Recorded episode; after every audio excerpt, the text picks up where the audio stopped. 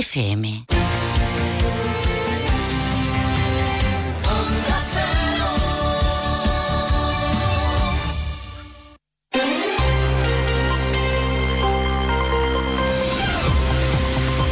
Más de uno Jerez. Juan Ignacio López. Onda Cero. Hola, muy buenas tardes. Hace unos días, en el balance de gestión de los tres primeros meses de mandato municipal, María José García Pelayo se refería a este mandato como el mandato del Palacio de Riquelme. Del Palacio de Riquelme. Pues bien, la Diputación Provincial ha anunciado en el pleno eh, celebrado ayer la restauración de el templete municipal existente en la Alameda Vieja, no confundir con el meredero, cuyas vidrieras fueron destrozadas a los pocos meses de colocarse y además del templete, la restauración de la Casa Palacio de Riquelme. De momento no se conocen detalles de qué grado de restauración se va a poder aplicar en una casa, en un palacio, en un edificio emblemático que presenta estado de ruina, pero que tiene un enorme valor patrimonial e histórico. Enseguida le contamos eh, los detalles que podemos contarles y, lógicamente, las reacciones que ya Onda Cero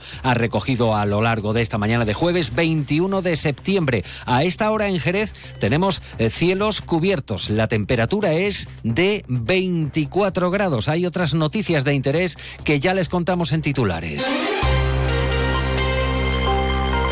Como por ejemplo que Jerez va a celebrar el Día del Turismo con actividades que se van a desarrollar desde el día 23 hasta el 27 de septiembre. Eh, programación organizada por el ayuntamiento que, como decimos, ha dispuesto un programa en el que no van a faltar actividades con carácter de naturaleza. El Grupo Municipal Socialista denuncia el desmantelamiento del área municipal de deportes. Afirman que hay máquinas que estaban antes en el Palacio de Deportes y que han sido vistas incluso en chatarrerías de Jerez.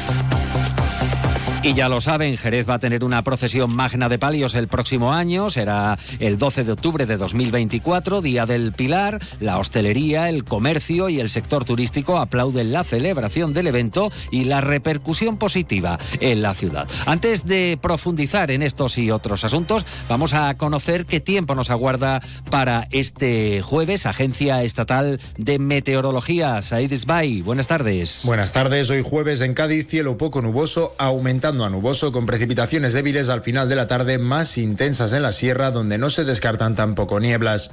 Temperaturas en descenso con 26 de máxima en Algeciras y Arcos de la Frontera, 25 también en Cádiz y Rota. Además, viento de poniente con intervalos de fuerte. Para mañana viernes, cielo nuboso y precipitaciones en la mitad norte y en el litoral atlántico durante la noche, tendiendo a cielo poco nuboso con intervalos de nubes altas a lo largo de la jornada. Temperaturas en general sin cambios importantes, de nuevo con 25 grados de máxima en Cádiz, capital. Además, viento flojo del noroeste en el interior, más intenso en el litoral y poniente en el estrecho. Es una información de la Agencia Estatal de Meteorología. Pues ya lo saben, ayer hubo sesión plenaria en la Diputación de Cádiz. La institución provincial aprobó la incorporación de cerca de 34 millones de euros para financiar nuevas inversiones en este año 2023, en el actual ejercicio. Y entre ellas llama la atención eh, la restauración del templete municipal de la Alameda Vieja y la restauración de la Casa Palacio de Riquelme, ambos aquí en Jerez. De momento no conocemos conocemos más detalle, aunque fuentes municipales apuntan que en unos días sí se van a conocer, bueno, pues eh, el alcance de estas actuaciones. Será entonces cuando sepamos en qué se van a centrar los trabajos de restauración del histórico Palacio de la Plaza del Mercado. Atentos, por tanto, a una comparecencia informativa por parte de dos administraciones. Será eh, entonces cuando se den a conocer los detalles de la intervención por parte de la presidenta de Diputación, Almudena Martínez, junto a la alcaldesa María José García García Pelayo, quien, como le referíamos en la entrada, a inicios de semana, en el balance de gestión de los tres primeros meses de mandato, afirmaba que esta sería la legislatura del Palacio Riquelme. Entre tanto, nos fijamos en las reacciones, como la de los vecinos del centro histórico de Jerez, que vienen reivindicando actuaciones para al menos preservar lo que queda del palacio. Celebran el anuncio, aunque matizan que no es la primera vez que se produce, bueno, pues un anuncio de la recuperación total o parcial de Riquelme. Tamara Jiménez es la presidenta de la Asociación Centro Histórico de Jerez. Desde la Asociación de Vecinos Centro Histórico recibimos gratamente el anuncio de las inversiones de Diputación para el templete municipal de la Alameda Vieja y especialmente para la Casa Palacio Riquelme. No obstante, no es la primera vez que se anuncia la recuperación del Palacio Riquelme, por lo que los vecinos somos muy prudentes frente a esta noticia. ¿Quién llevará a cabo el proyecto? ¿Qué destino o qué utilidad se le dará? Son algunas de las cuestiones que nos generan más interés y que esperamos conocer en próximas semanas. Indudablemente se trata de un enclave histórico en el barrio de San Mateo, en pleno intramuro jerezano, en el mismo entorno que el Museo Arqueológico, en la Plaza del Mercado. El sector turístico valora igualmente de manera satisfactoria el anuncio. Destacan Riquelme por el entorno, la historia y el valor patrimonial como un atractivo más de cara a la atracción de visitantes. Antonio Mariscal, presidente del clúster turístico Destino Jerez. Noticia muy buena. El Palacio Riquelme es un asunto pendiente de esta ciudad desde muchísimo tiempo, eh, no solamente por su valor histórico, patrimonial y, la ubicación que tiene, que todo el centro y casco histórico de nuestra ciudad, sino también porque la recuperación del Palacio Riquelme vendría a suponer un nuevo atractivo más eh, y un recurso más eh, dentro del amplio ya portfolio de productos que tiene la ciudad de Jerez, con lo cual recuperar nuestro patrimonio siempre es buena noticia y sobre todo si todo aquel patrimonio que la ciudad tiene que pueda ser un acicate más para atraer visitantes a la ciudad. Como decimos, el anuncio se conocía ayer precisamente en la sesión del Pleno de la Diputación de Cádiz, cuyo vicepresidente primero, Juancho Ortiz, defendía la oportunidad de una inversión que contribuye a desarrollar diferentes retos de, retos de ayuntamientos, de organizaciones benéficas, asociaciones profesionales, instituciones culturales o entidades deportivas, entre otros colectivos. Hay actividades de diferente tipo, y voy acabando, cultural, social, deportiva, movilidad, sostenible. Por lo tanto, yo creo que es. Ah, y por cierto, es inversión, es empleo para la provincia.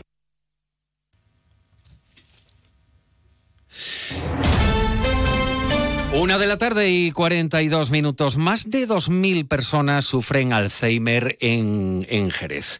Eh, aunque mm, de esta cantidad, eh, no todas han recibido un diagnóstico que lo determine. Hoy es el Día Mundial del Alzheimer. Las estimaciones dicen que hay casi 47 millones de personas con demencia, eh, entre el 60 y 70% son Alzheimer. En Jerez, la Asociación de Familiares de Alzheimer, La Merced, trabaja desde 1998, impulsada en sus inicios por un grupo de familiares de personas afectadas con un objetivo claro, mejorar la calidad de vida de los usuarios y dar apoyo a sus cuidadores y familiares. A inicios de este mes, la alcaldesa María José García Pelayo visitaba el centro de Alzheimer, trasladando el compromiso del ayuntamiento con la culminación de una obra que lleva eh, sin concluir muchos años. Que necesitamos más unidades de día, que es lo que nos están demandando las familias. Eh, entonces, bueno, tenemos que hacer algunos cambios en lo que ya está hecho y valer, valer nos puede costar más de 300.000 euros o entre 250, 300, porque vamos a contar todos los haberes que hay que hacer, más la, amueblarlo, más, y después hay, hay que contratar más personal. Está habilitado en una parte del edificio que alberga una unidad de estancia diurna con capacidad para 50 personas, pero queda pendiente, lo han oído, terminar desde 2010 el resto del edificio donde se sitúa la planta superior, estructuralmente ejecutada, pero que no posee funcionalidad ni instalaciones. A ver, lo valoramos al 100%. Es verdad que ya hubo una intentona hace unos cuantos años de la colaboración directa del ayuntamiento con nosotros para acabar el edificio, pero no se pudo materializar ojalá pudieran ayudarnos a terminar el edificio. No creo que desde el ayuntamiento puedan hacerlo al 100%, es decir, nos pueden ayudar con determinadas cosas como una licencia de obra, como el proyecto de obra. Imagino que a partir de ahí ya ellos intentarán ayudarnos de la manera que sea.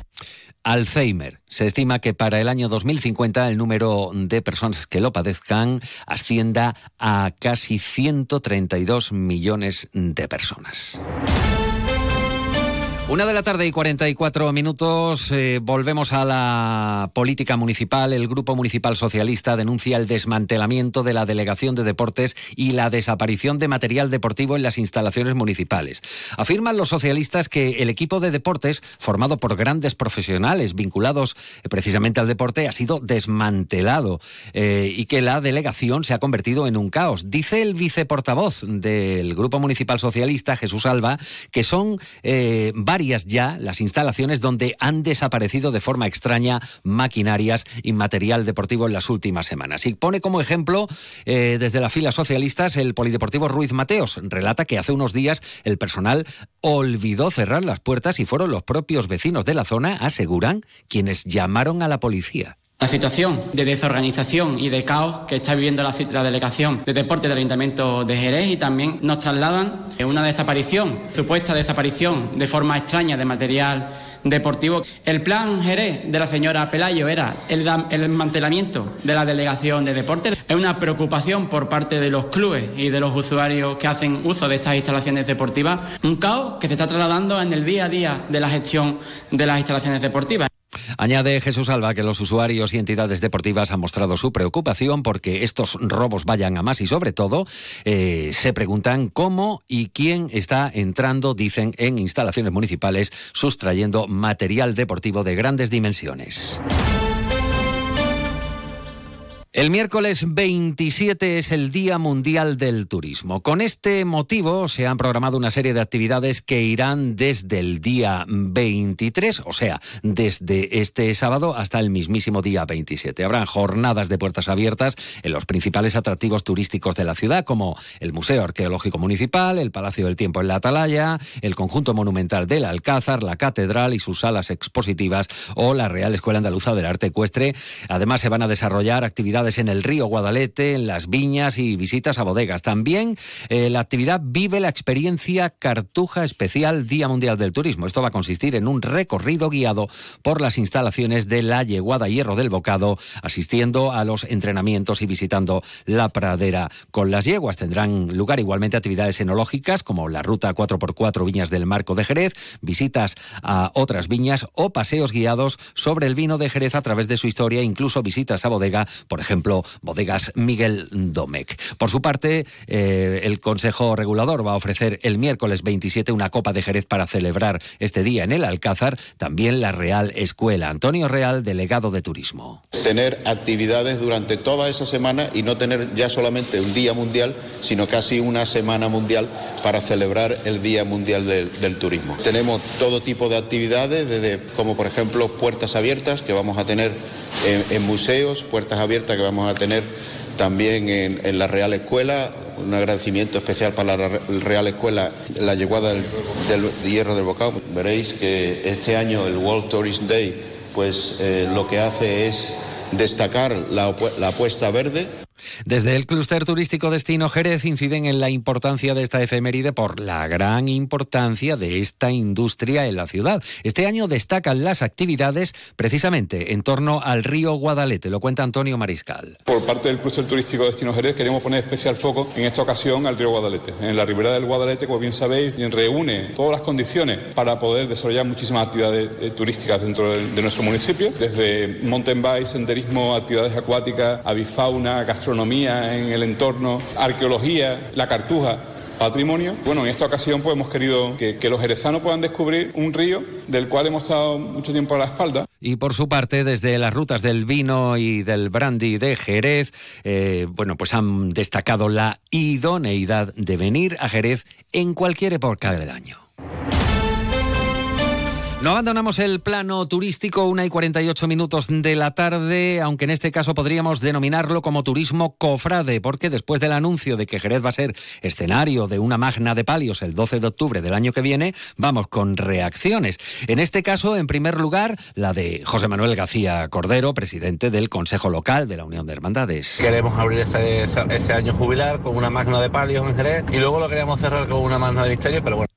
Hay que recordar que fue en 2000 cuando tuvo lugar una procesión de estas características, pero con la participación solo de pasos de misterio. La noticia ha sido bien recibida, por ejemplo, por los comerciantes. Manuel García, presidente de Asúnico. No puede ser de otra manera que pues pues la cogemos con alegría, con, con mucha ilusión, porque todo lo que sea actividad en el centro de Jerez no solamente beneficia al centro, sino a toda la ciudad. Así que queda o comienza la cuenta atrás, aunque resta aún más de un año para preparar la cita organizativamente, los alojamientos, la hostelería, los actos paralelos.